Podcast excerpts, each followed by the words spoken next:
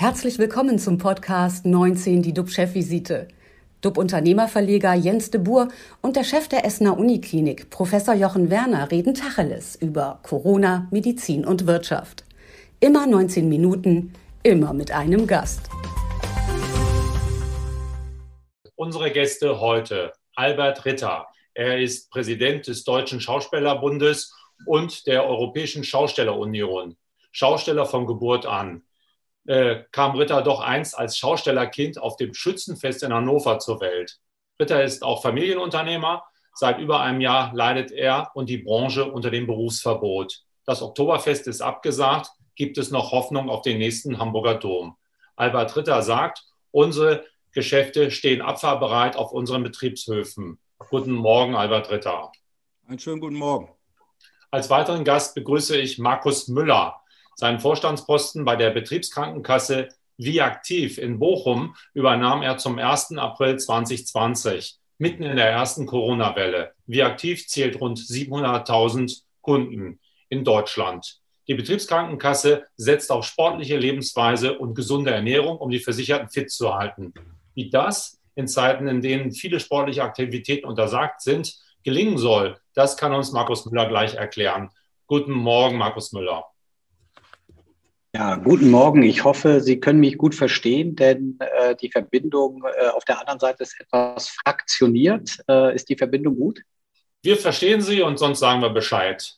Also funktioniert alles. Gut, dann. Bevor wir, äh, bevor wir gleich mit Ihnen einstarten, lieber Jochen, wie sind denn die aktuellen RKI-Zahlen und was beschäftigt dich heute besonders?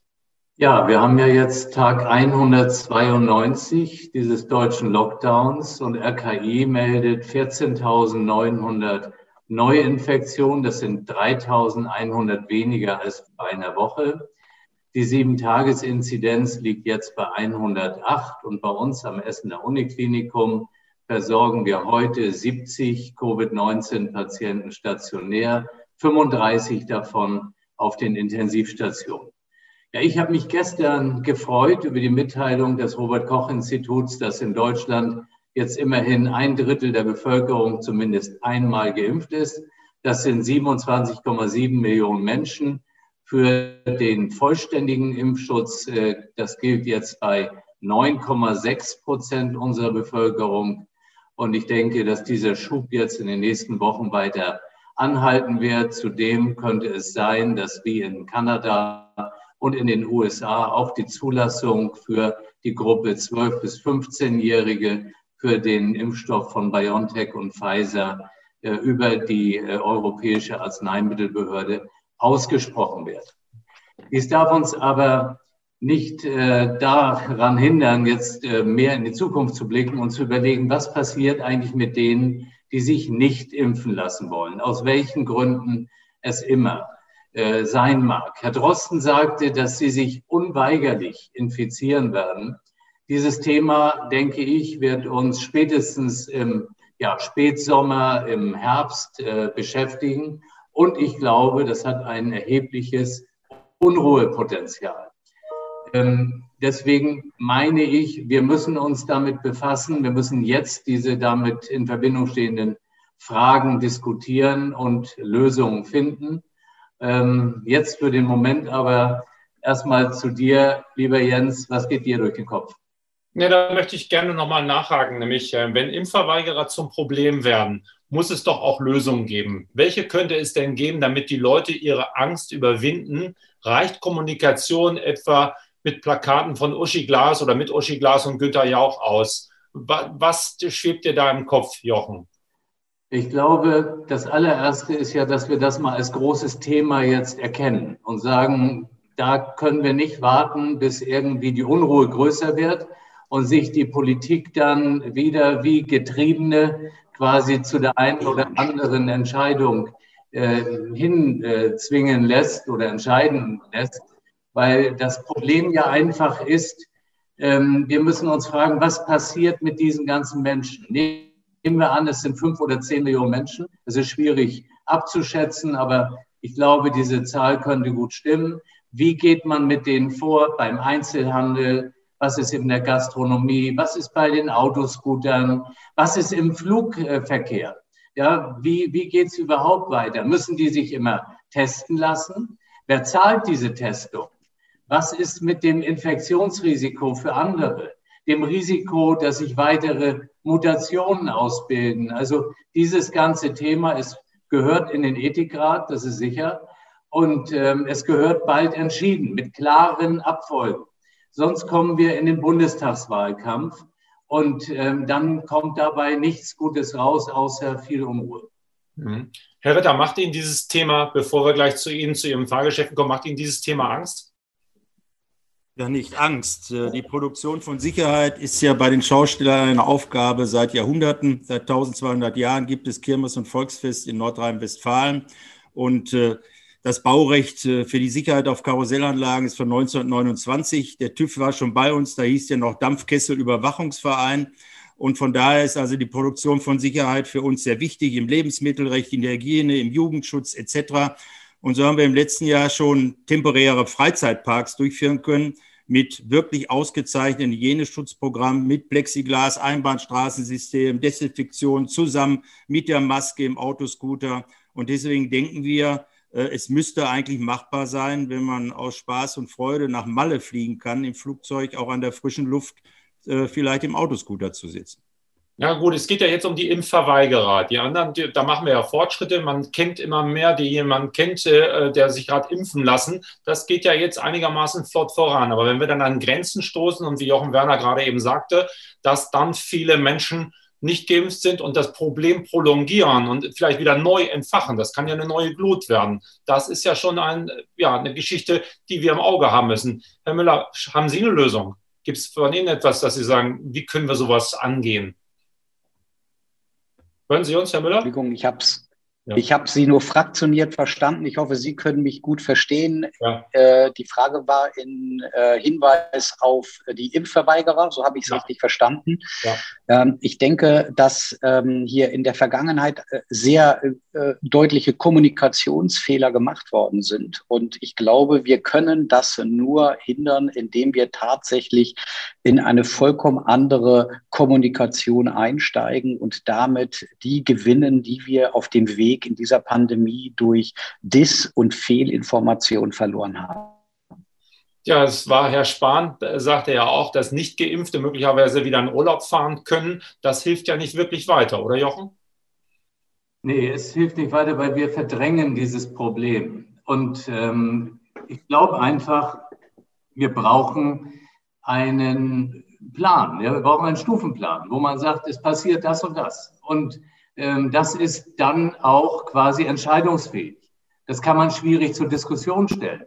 Deswegen glaube ich, ist die Politik in der Verantwortung zu sagen, gut, wenn sich jemand nicht äh, impfen möchte, das ist absolut dann äh, anzuerkennen, das ist eben seine Entscheidung, aber es bedeutet im Umkehrschluss, dass das, das fällt weg. Und ähm, so ist die Geschichte, weil man wird sonst immer wieder nach Lösungen finden und dieses Thema nicht vom Tisch kriegen. Und wir werden uns jetzt damit entscheiden müssen, wollen wir das jetzt fünf Monate diskutieren oder wird man eine klare Entscheidung finden? Und vor dem Hintergrund denke ich, es braucht ein Regelwerk. Wir kommen sonst nicht gut durch. Also eine Art Regelwerk hieße, dass das fällt weg. Also die dürfen dann oder sollten nicht in Urlaub fahren, sollten nicht auf eine Kirmes gehen, dürfen dann halt. Dass man einfach dann sagt, es gibt Verbote für jemanden, der sich nicht hat impfen lassen. Ist das so richtig, wie ich das verstanden habe? Also, für mich ist hier ein ganz maßgeblicher Entscheider oder Vorschlager der Deutsche Ethikrat. Wenn der Deutsche Ethikrat jetzt entscheidet, es macht keinen Unterschied, die können auch im Zweifel genauso das und das machen, dann ist es so. Dann gibt es aber eine Entscheidung. Und das Schlimmste ist, dass es keine Entscheidung gibt in die eine oder andere Richtung. Und wir haben wieder dieses Thema, wie wir es ja schon einige Male hatten. Es wird ausgesessen, ausgesessen, dann wird der Druck so groß und dann ist wieder die Politik getrieben und wird eine Entscheidung herbeiführen.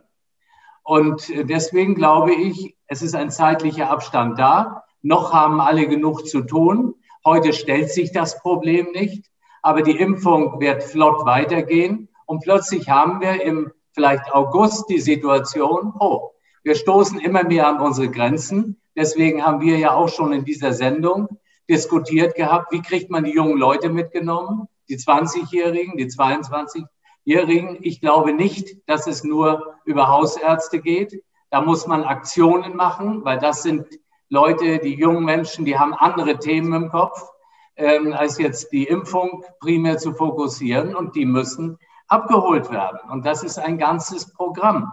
Wir denken jetzt, dass die Zahlen gehen gut voran, finde ich auch super. Aber es kommt natürlich wieder eine, eine Abflachung der Begeisterung und da müssen wir rein. Sonst diskutieren wir wieder all das, was wir diskutiert haben. Herr Ritter, würden Sie da mitziehen und sagen, okay, Nicht-Geimpfte dürfen nicht auf Volksfeste äh, gehen? Wäre das auch etwas, um einfach, sagen wir mal, das große Ganze zu erreichen, was Jochen Werner gerade eben erklärt hat? Also ich stimme Jochen Werner erstmal grundsätzlich zu, dass wir eine Regelung brauchen. Wir brauchen konkrete Regelungen. Es nützt da keine Empfehlung vom Ethikrat, wenn der Gastronom oder der Schausteller Albert Ritter dann vorm Kirmesplatz steht und weiß nicht, wen er reinlassen darf oder womöglich dann freihändig entscheiden muss. Das geht nicht. Das muss geregelt werden. Aber ich warne äh, vor einer Spaltung der Gesellschaft. Wir haben im Moment die Situation, äh, dass Oma und Opa geimpft sind aufgrund ihres Alters, die gerne auf die Kirmes gehen können, dürfen aber ihre Enkelkinder dann nicht mitbringen wenn wir vom Zugang äh, dann über Impfen sprechen.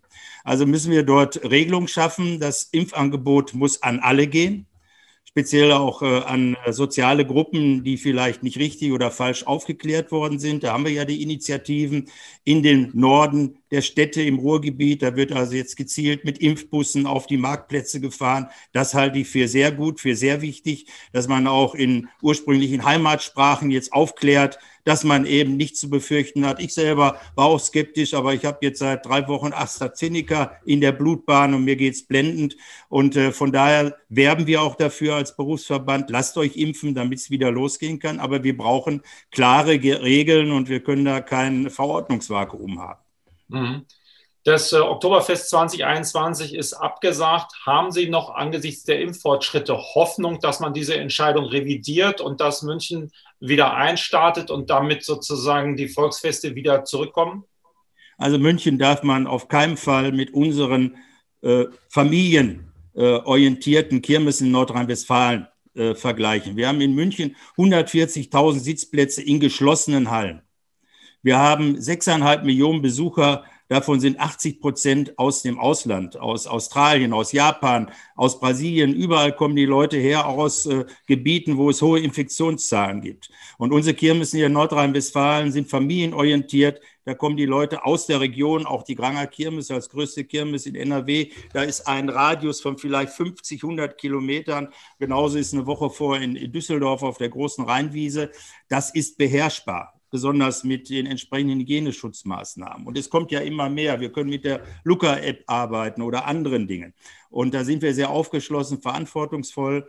Aber wir müssen schauen, dass das Impfangebot für alle da ist. Und äh, wenn dann die gesetzliche Regelung so ist, dass man also ungeimpften den einen oder anderen Zugang dann nicht gewähren kann, zum Wohle der allgemeinen Volksgesundheit. Da muss es aufgeschrieben sein, es muss durch die Parlamente gehen, dementsprechend demokratisch beschlossen und dann können wir damit leben als Schausteller. Womit rechnen Sie dann? Wann geht es dann wieder los für Sie? Gibt es da einen Plan?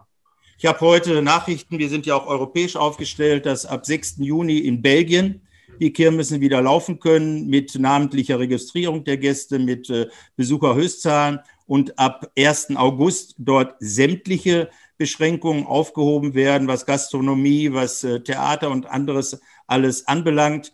Und äh, wir denken, wir haben in äh, der französischen Schweiz schon Osterkirmessen gehabt. Wir haben in Finnland, in Schweden haben wir schon erste Öffnungen und alles nicht leichtsinnig, sondern verantwortungsvoll.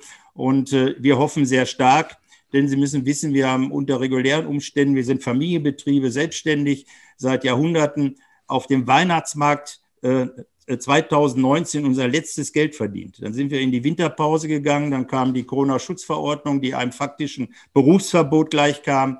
Dann haben wir natürlich verhandelt. Ich bin in der Runde mit Pinkwart und Laumann, auch hier in NRW oder mit Altmaier und Scholz.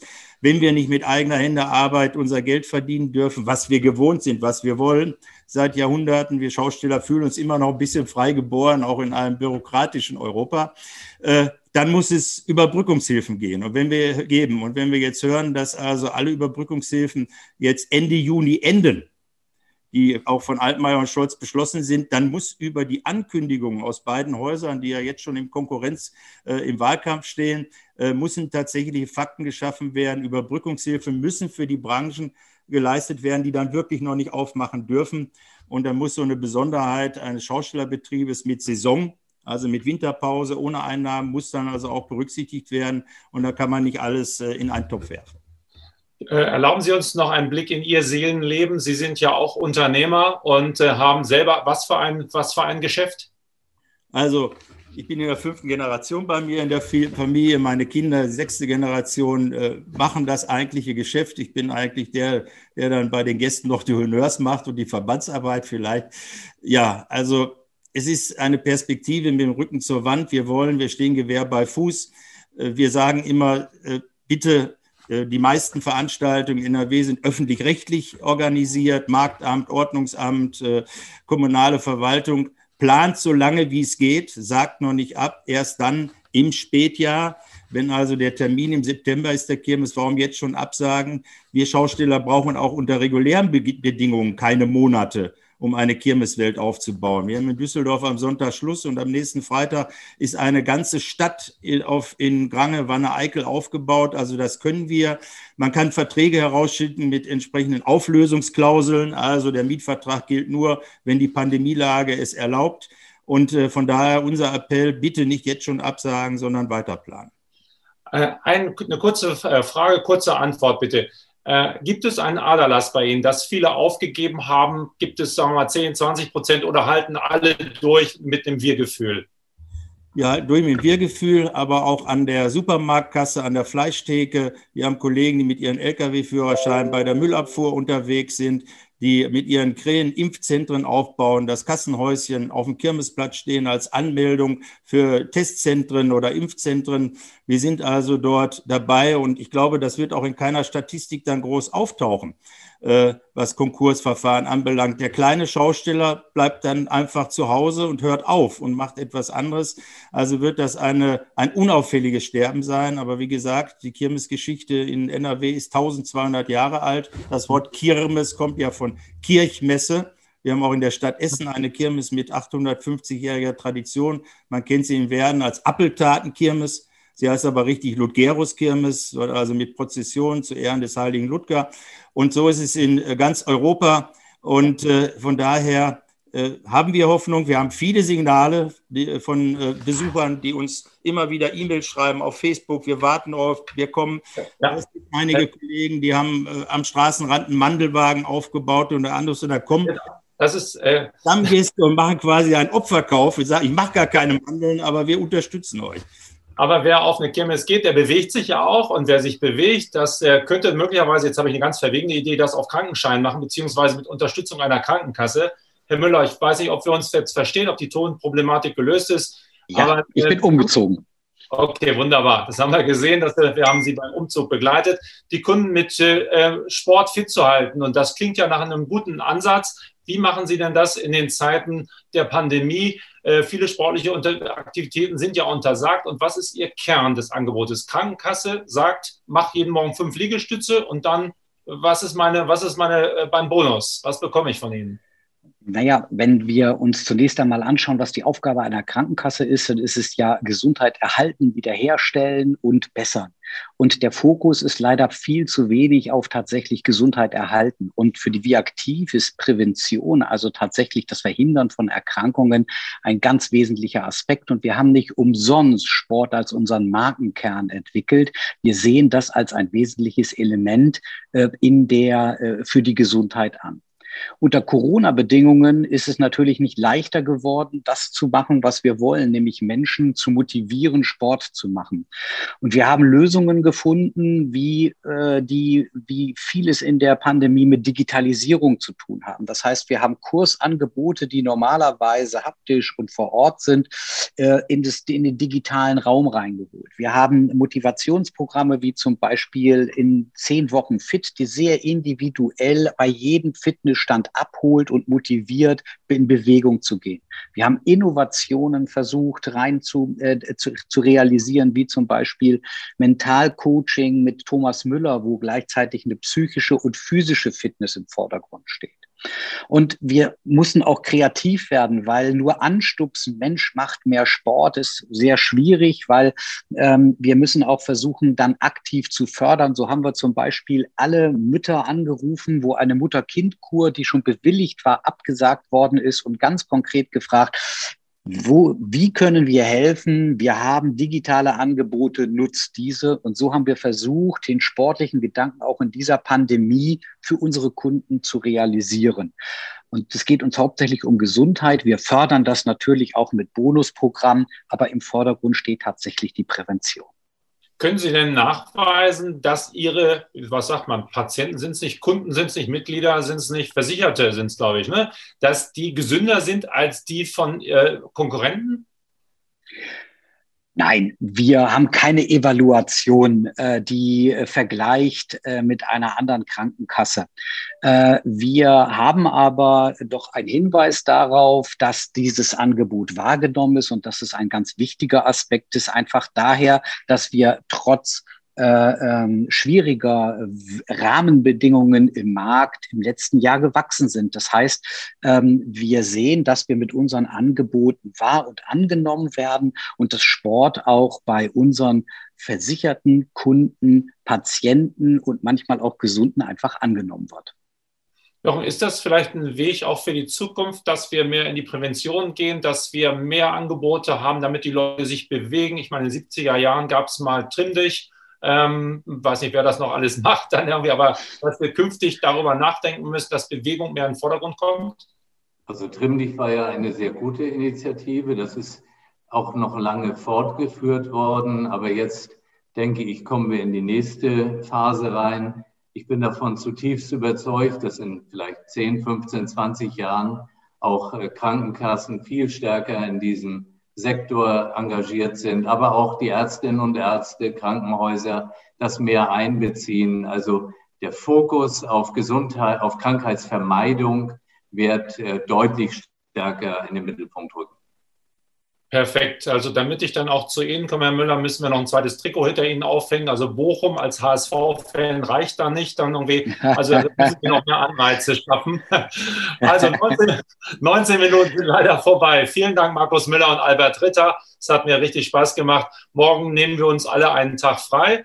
Am Freitag sind äh, dann unsere Talkgäste sind der Medienunternehmer Julian Backhaus und Dr. Thomas Vosser, der Leiter der Lungenklinik Britannien in Mörs. Wieder eine spannende Mischung. Allen einen schönen Feiertag. Bleiben Sie gesund. Klicken Sie rein. Wir freuen uns auf Sie. Tschüss aus Hamburg. Und aus Hessen. Tschüss aus Bochum. Das war 19 die DUB-Chefvisite als Podcast. Die Videos dazu gibt es auf watz.de und auf dub-magazin.de.